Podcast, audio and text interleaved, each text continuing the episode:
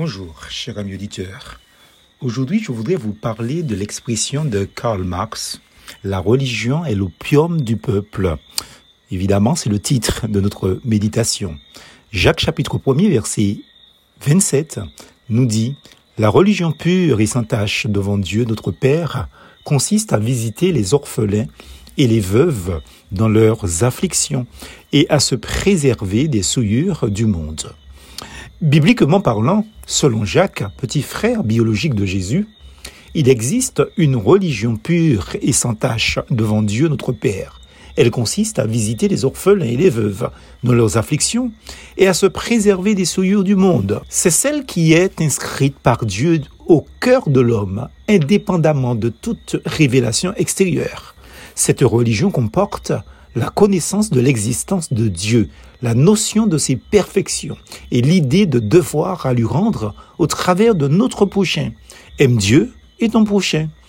Mais si nous raisonnons comme les hommes de notre époque et de celles qui nous ont précédés, la religion est un ensemble de croyances et de pratiques culturelles et même cultuelles qui fondent les rapports entre les hommes et le sacré. Elle peut être tout et n'importe quoi dans ce sens. Par exemple, on parle de la religion du progrès ou du sport comme une véritable religion. En philosophie, il est question de religion comme croyance en une chose dont l'existence n'est pas prouvée. Maintenant, il y a une définition de la religion qui est une organisation religieuse. C'est en ce sens que le christianisme est considéré comme l'une des principales religions au monde, soi-disant, fondée sur les actes de, et les paroles de Jésus. Divisée en trois grandes confessions, il y a le catholicisme, l'orthodoxie et le protestantisme évangélique. Cette conception-là, dans ce sens, christiano-religieux, entre guillemets, fait miroiter le ciel pour pousser le croyant à supporter en silence les injustices, les corruptions, les inégalités de ce monde et de ses dirigeants, ce qui lui a valu le titre d'opium du peuple dans le sens d'un engourdissement moral et intellectuel, selon Karl Marx. Pas faux, même très vrai, généralement, mais quand on suit une religion. Néanmoins, c'est ignorer la véritable nature de l'évangile de Dieu et de Jésus-Christ, Marc chapitre 1er, verset 1 à 14, que de le confondre avec cette religion-là, l'opium du peuple, qui est une construction humaine, effectivement, opium pour le peuple. Le fondateur du SAMU, Xavier Emmanueli, a dit ce qui suit. Je cite, Le christianisme n'est pas puéril. Il n'y a rien de plus viril, de plus engagé que d'être chrétien aujourd'hui. Que met-il dans le mot engagé? Je ne sais pas.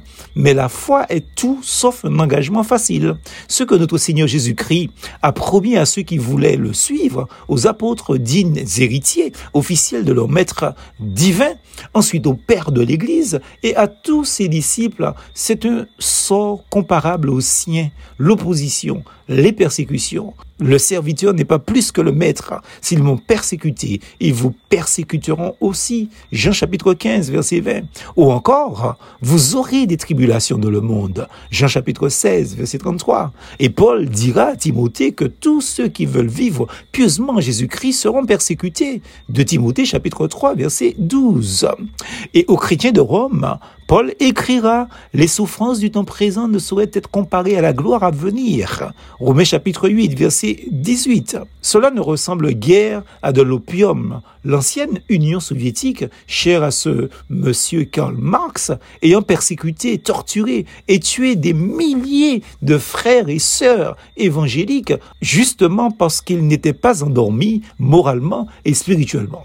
Au-delà des persécutions promises, l'appel que Jésus adresse réclame un engagement total pour aller partout dans le monde porter la bonne nouvelle du salut. Cela ne se fait pas depuis un fauteuil, pantoufle aux pieds et derrière un clavier seulement. Il y a certes l'assurance d'un au-delà incomparable. La parole consolante est-elle vraiment superflue, ami auditeur Dieu dit que sa parole ne retournera jamais à lui sans avoir accompli sa volonté.